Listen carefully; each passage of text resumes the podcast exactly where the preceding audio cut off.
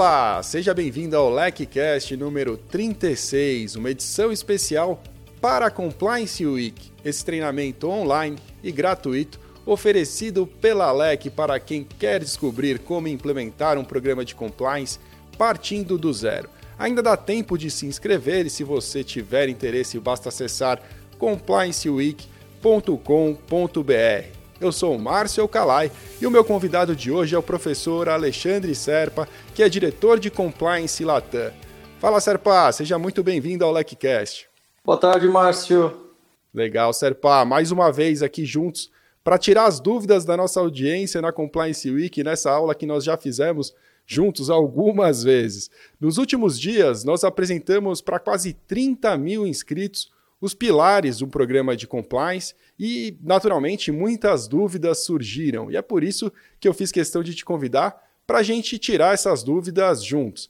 Antes da gente entrar nas dúvidas da audiência, como eu conheço é, as dúvidas que se repetem muitas vezes, eu já preparei aqui um bate-bola rápido para a gente contar um pouquinho da nossa experiência com compliance e ajudar a ilustrar para as pessoas como foi com a gente e como eventualmente isso também pode acontecer com elas. Então, é, para começar, eu queria te perguntar sobre formação. Qual a sua formação, Serpa? Eu sou formado em ciências de computação, trabalhei muito pouco tempo na área. Depois eu fiz uma pós em administração de empresas, com ênfase em administração financeira. E depois, no final, eu acabei fazendo certificações em compliance e certificações em investigação de fraudes. E hoje eu me dedico um pouco a aprender um, algo sobre inteligência artificial, mas ainda para o futuro e não para aplicação direta na nossa profissão.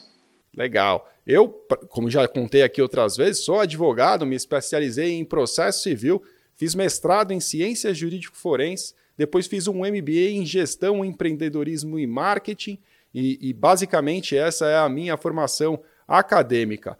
É, qual foi seu primeiro contato com compliance, Serpa? Eu Estava na Novartis, voltando da matriz na Suíça, chegando aqui no Brasil. À época, eu era gestor de controles internos, Sarbanes-Oxley, e literalmente na semana que eu cheguei de volta no Brasil, foi definido pela gestão mundial que os países BRIC, Brasil, Rússia, Índia e China, teriam um compliance officer full-time, dedicado, que não era o caso até o momento. E foi muito feliz porque eu acabei sendo escolhido pela gestão local por conta um do conhecimento que eu já tinha dos processos da empresa, que é uma coisa bastante importante, a gente sempre fala isso, conhecer bem a empresa, e dois, que era a facilidade que eu tinha de conversar com todos os níveis da organização, né? desde a alta administração até as pessoas que estavam na operação. Então foi em 2010 que eu tive esse primeiro contato. Bacana. Eu já contei minha história aqui, não vou ser repetitivo. Todos sabem que eu passei vergonha em uma reunião e tive que descobrir na marra o que era compliance, então essa história já foi contada. Mas quando você descobriu, Serpa, que compliance era para você, ali foi seu primeiro contato, mas em que momento você falou realmente isso é o que eu quero para mim? Eu, eu, gosto de dizer que foi no decorrer dos dois anos seguintes, né? Quando um eu acabei entendendo tecnicamente o que, que era o assunto, gostei de entender o que é, porque no final é gestão de riscos, né? É pensar naquilo que a gente pode fazer para evitar problemas no futuro. E dois, conversando bastante com as pessoas que foram meus primeiros contatos, né? Vários deles, pessoas que a gente conhece muito bem hoje aqui no, no, no Brasil, no, no mundo compliance e eu percebi que tinha uma variável muito humana, muito de psicologia, não necessariamente psicologia, mas de comportamento humano. Né? E eu acabei gostando disso porque me trazia um desafio de algo que eu não era especialista no. Até então, não que eu seja especialista hoje, mas hoje eu já entendo melhor aquilo. Então eu acabei gostando, um, de uma continuidade de uma carreira que eu já vinha tendo, como auditoria e controles internos, e adicionando algo que para mim era uma novidade completa, que era o aspecto humano do item. E no final, e aí isso foi talvez depois de alguns mais alguns dois ou três anos, quando você percebe que o seu trabalho é facilitar a vida do restante da organização.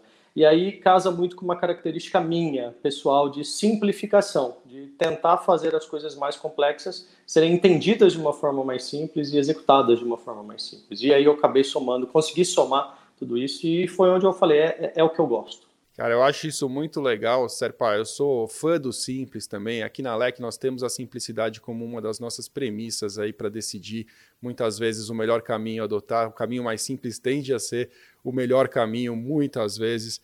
E, e, eu adoro, adoro esse tipo de pensamento. No meu caso, é, eu descobri que compliance era para mim naquele tempo porque eu realmente estava cansado do contencioso civil, né, trabalhando como advogado com processo civil durante muitos anos e eu estava buscando caminhos consultivos. Então eu já atuava é, no societário, trabalhava fazendo contratos também.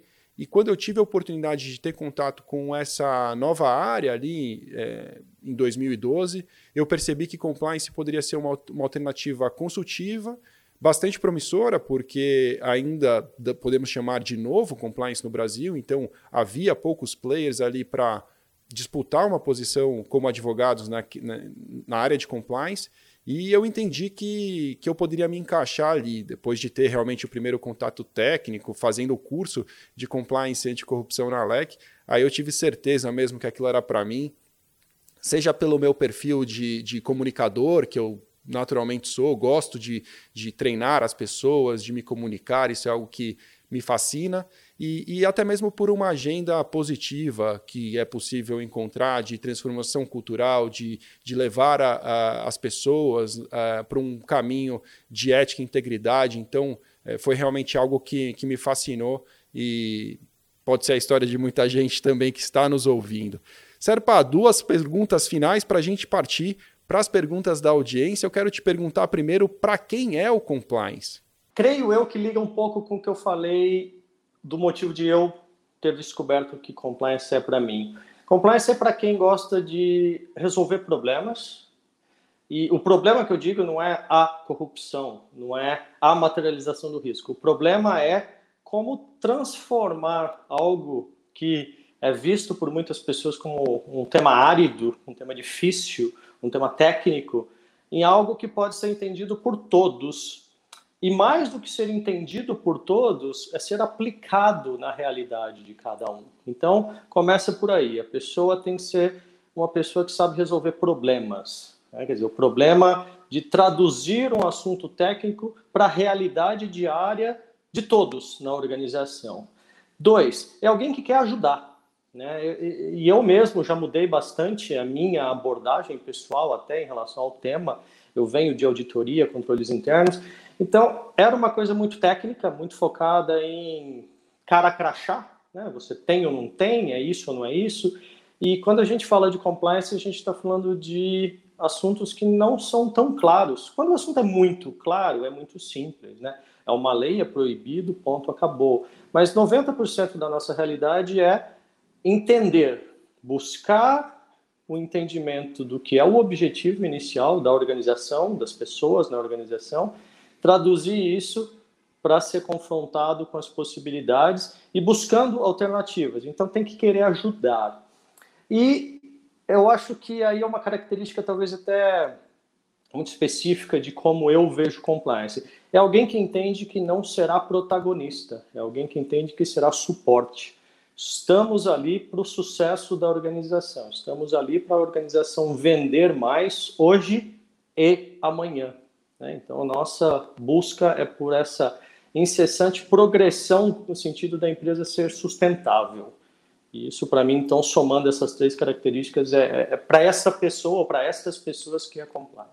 É, eu acho que restou muito pouco para eu dizer, eu quero só concordar é, realmente com esses pontos que você colocou, acho que faz todo sentido se eu posso acrescentar algo, eu diria que compliance é para quem gosta de pessoas, nessa medida de, em que você coloca ajudar. Eu acho que você tem que acreditar nas pessoas e acreditar que as pessoas podem ser melhores e que o seu trabalho pode trazer realmente uma transformação cultural dentro de um ambiente e, e partir desse pressuposto de ajudar é, sem dúvida, é, muito importante. Né? Então, realmente, eu acho que você tem toda a razão. E aí, Serpa, eu ia te perguntar para quem não é o compliance, na sua opinião? E, e, eu acho que é uma continuidade, né? É um contínuo do que a gente acabou falando da qualidade, para quem é. Se você exagera demais nessa questão de eu quero mudar o comportamento, eu quero mudar a forma de pensar das pessoas, você pode chegar no limite de querer ser o guardião da moral e do bom costume, de ser a única pessoa correta, ou a única pessoa que tem a opinião certa. Então, é, primeiro, esta, este tipo de pessoa não é para quem compliance foi criado e não deveria trabalhar com compliance, porque o seu trabalho não é ser guardião de moral e bom costume, seu trabalho não é ditar ética, seu trabalho é garantir que existe um processo, né, um sistema que leve as pessoas que têm vontade ou que estão abertas a entender o que é melhor para a empresa, para ela, em consequência para a sociedade, fazer sim o melhor que pode fazer dentro daquele eh, espaço da sua função. Né? E também não é, compliance não é para a pessoa que acredita que a nossa vida é spotlight e, é, é, é, é pompa e circunstância o tempo todo, né? Eu acho que a gente começou a ter mais fama no Brasil por conta das operações da Polícia Federal, por conta da nova lei, mas isso é uma coisa bastante pequena dentro da realidade do nosso trabalho. Nosso trabalho ele é bastante árduo. Né? O nosso trabalho ele tem atividades transacionais, atividades repetitivas. Uma pessoa que acha que só terá é, pompa e circunstâncias, só discutirá a estratégia da empresa o tempo todo, só discutirá problemas cabeludos o tempo todo, não. Nós temos uma, uma profissão como todas as profissões, com altos e baixos, com coisas repetidas. Isso não é ruim, isso é um fato. E é um grande ponto. E voltando à qualidade, da pessoa que quer resolver o problema, quanto mais ela simplificar e mais ela resolver esses problemas que são os repetidos ou os repetíveis, ela mais tempo terá para aquilo que é nobre, para aquilo que é interessante. Então, é, é uma retroalimentação. Né? Quer dizer, se você garantir que você faz seu trabalho bem feito, ele se torna mais interessante. Se você não pensar em fazer seu trabalho bem feito, você o torna menos interessante. É meio que cabe a nós mesmos ditarmos o nosso futuro enquanto profissão dentro das empresas. É, você tem toda a razão, Serpa, e, e, realmente compliance não pode ser sempre o centro, porque se isso realmente acontece, é, algo de errado existe nesse ambiente corporativo. Né? Compliance é, não pode ser só é, é, as grandes investigações e os grandes escândalos, senão realmente isso pode ser um problema. Eu acrescentaria, com perdão da obviedade, que compliance não é para pessoas que acreditam em soluções mágicas, em dinheiro fácil, ou mesmo para pessoas que tenham pouco compromisso com a conduta ética. Talvez compliance não seja para você, mas nos outros casos, é, compliance é uma área maravilhosa e eu tenho certeza que muita gente ainda vai se encantar com ela, assim como eu me encantei, como o Serpa e tantos outros grandes profissionais do setor. Serpa, partindo para as perguntas da nossa audiência aqui, eu separei quatro para a gente poder bater um papo. Alguns são comentários, outros são perguntas especificamente. Primeira delas vem do Cláudio Miranda. Ele diz assim: Fiquei na dúvida, pois acabei entendendo que o conceito de compliance foi ampliado para todo o sistema GRC, governança, risco e compliance. Isso é real? E aí, Serpa? O que eu acho que acontece aqui é um pouco do efeito que nós começamos pelo micro e agora estamos vendo o macro. E, e não tem nada de errado nisso Tá? É, foi a natureza de como o processo começou aqui no Brasil. Então, nós começamos a falar de compliance como se compliance fosse o, o maior, né? a primeira coisa, quando na verdade compliance é um dos itens dentro de governança, então, tanto que GRC, compliance, é um item. E, e se você pensar de uma maneira até um pouco mais simples, Compliance é a gestão de riscos, né? Você pensa no COSO, o modelo do COSO, não vou entrar em detalhes, mas ele tem quatro domínios. Um dos domínios é conformidade a leis e regulamentações, que é compliance. Então, não, eu não creio que compliance foi expandido para os outros temas. Na verdade, hoje nós estamos entendendo que compliance é parte de algo maior, né? E, e cada um desses componentes ele tem um escopo, cada um deles tem uma metodologia, um, um framework, uma, um regramento legal e regulatório, um marco legal e regulatório diferente, mas são todos é, interdependentes e complementares. Então, cabe a nós, eu acho que é exatamente isso, entender a organização. Eu não sou especialista em governança, temos especialistas em governança, mas basta olhar, por exemplo, materiais como o, o, o material do IBGC, Compliance à Luz da Governança, essa explicação está bastante clara lá. Né? Somos um dos componentes. Eu acho sempre importante a gente tocar nesse assunto, Serpa, porque a despeito de hoje em dia ser cada vez mais importante que o profissional de compliance consiga entender um pouco do todo, né, desse universo de governança, de riscos, é importante não confundir as coisas, né? É importante deixar claro que são assuntos diferentes que andam juntos e, de fato, sem dúvida, compliance é uma parte desse, deste processo, mas não como entendeu a princípio aqui o Cláudio. A Juliana Costa manda uma pergunta também. Ela diz assim: Olá, Márcio, por favor, gostaria de aconselhamento sobre como implantar, implantar um sistema de compliance em cidades do interior, onde ainda existe tanto preconceito com o novo. O que, que você pode dizer, Serpa? Você tem dificuldades de aceitação do novo em qualquer lugar, né? nas grandes capitais também. É que nas grandes capitais, como a gente tem o efeito de que tem um universo muito grande, é fácil achar os casos de sucesso, né? onde o compliance foi implementado e, e, e é fomentado e todo mundo entende que lá está à frente. E não necessariamente está, porque é tão, tão grande quanto o grupo de empresas que foram no caminho de implementar um bom programa de compliance, é também grande o grupo de, de empresas que não.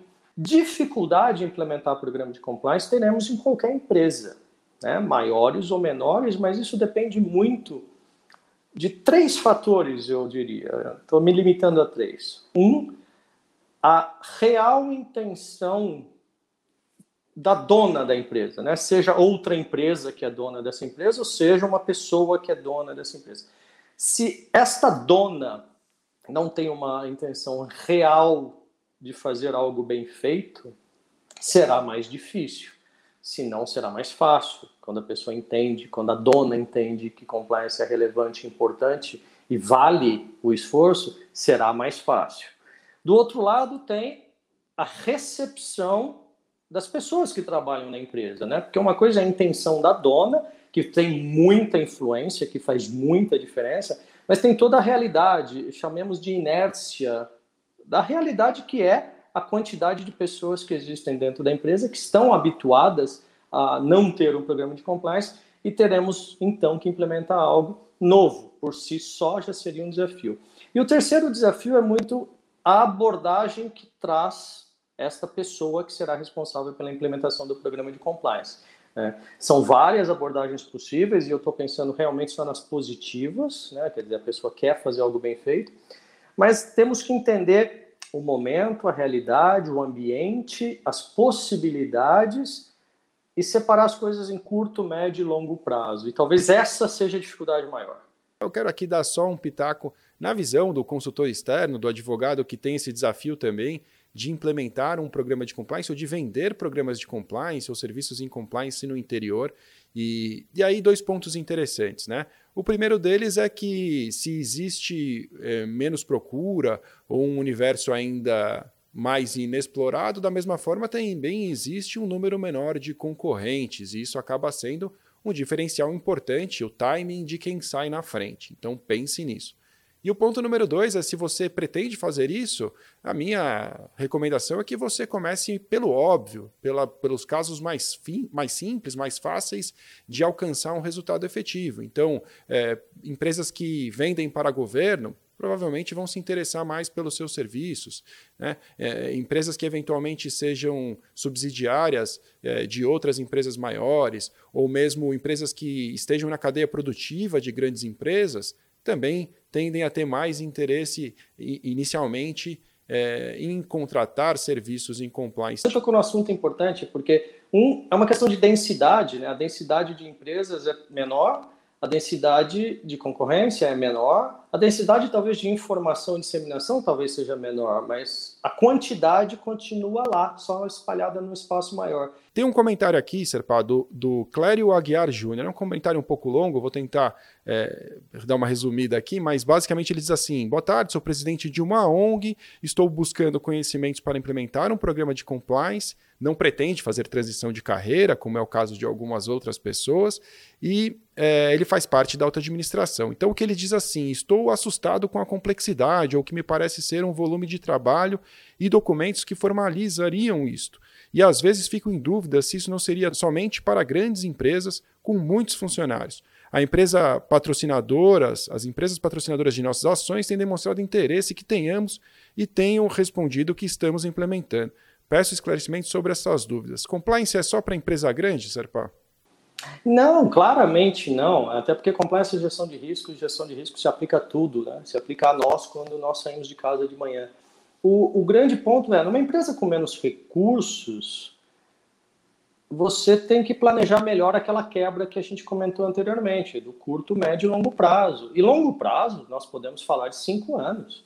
Então, quer dizer, sim, há uma quantidade de trabalho enorme, há oito, nove, 16 pilares, dependendo do modelo que você use, há pelo menos 20 políticas aí que seriam um, um, um grupo básico de políticas. Você não precisa ter todas prontas ao mesmo tempo tudo implementado ao mesmo tempo. Você prioriza, tanto que um dos pilares é a análise de riscos e ela serve exatamente para este trabalho de priorização. E, novamente, entender que longo prazo, um programa de compliance efetivo não acontece em um ano. Eu digo que nunca menos de três anos. Cinco anos seria um número adequado, desde que você progrida desde o primeiro. A gestão de riscos é isso, você vai melhorando, maturando os processos. Então, primeiro, de forma muito simplista, numa ONG, eu quero conscientizar as pessoas sobre corrupção. Então você, então, você não precisa nem escrever uma política sobre corrupção. Os seus primeiros seis meses, você conscientize as pessoas sobre o tema e como ele pode ser, como ele pode impactar na realidade da ONG. Você, você começou a implementação de plano de compliance, você vai ter eventualmente muito mais efetividade em comunicar e conscientizar por seis meses o que você teria em escrever quatro ou cinco políticas já de presentes, relacionamento com órgão público, corrupção e enviar por e-mail para todo mundo em uma semana. Então é uma questão de você entender o que você pode fazer e planejar. Então, ao mesmo tempo que você tem menos recursos, você também tem menos pessoas que você precisa atingir. Então, a, a conta ela vai rebalanceando. Tem mais uma mensagem do Marco Roberto. Marco Roberto diz, diz, que é profissional da área de TI, onde atua com qualidade de software, participou enquanto QA na implementação de programas de compliance dentro de instituição financeira. Sempre me identifiquei com a área, em 2020 me formei em Direito, resolvi migrar definitivamente para a área de compliance. Apesar da idade, estou confiante que conseguirei fazer esta transição em minha carreira. Agradeço pela oportunidade de estar participando. Marco, é, eu vou passar a palavra ao Serpa, mas eu já quero te tranquilizar em relação a isso. A média de idade das pessoas que atuam em compliance, hoje ao menos, ela é mais elevada. É normal que isso aconteça. Como não existe uma graduação específica para compliance, as pessoas que decidem migrar de, de, de, de, carreira já tiveram uma outra iniciativa em um outro segmento. Isso é, é absolutamente normal e aceitável, é recorrente por aqui. Talvez, a partir de agora, com compliance criando realmente um, uma história no Brasil, as pessoas passem a se formar já com esse pensamento e também é um movimento que a gente começa a ver por aqui na LEC, principalmente, onde os estudantes né, de, de graduação já procuram os cursos na LEC para concluir um curso pensando em se dirigir para uh, uma carreira em compliance. O que, que, você pode falar sobre migração de carreira e a, e a idade média aí do mercado, Serpa?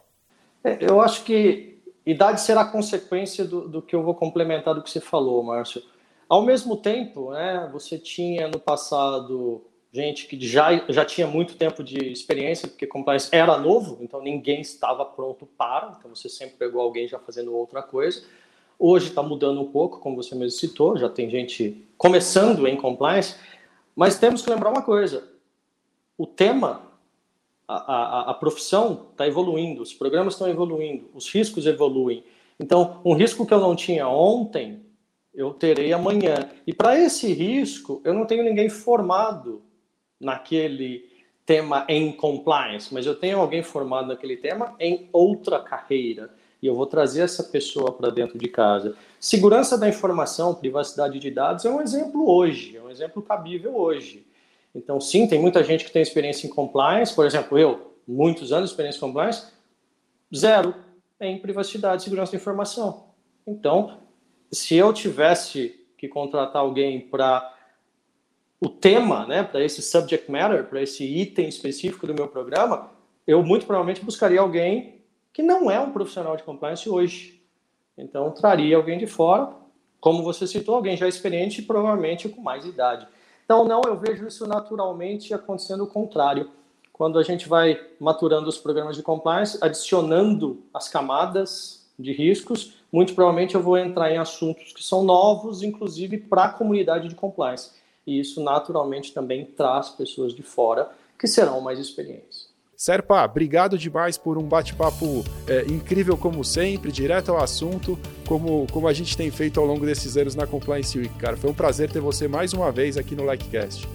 O prazer é meu e bem-vindo a você que começa em Compliance hoje.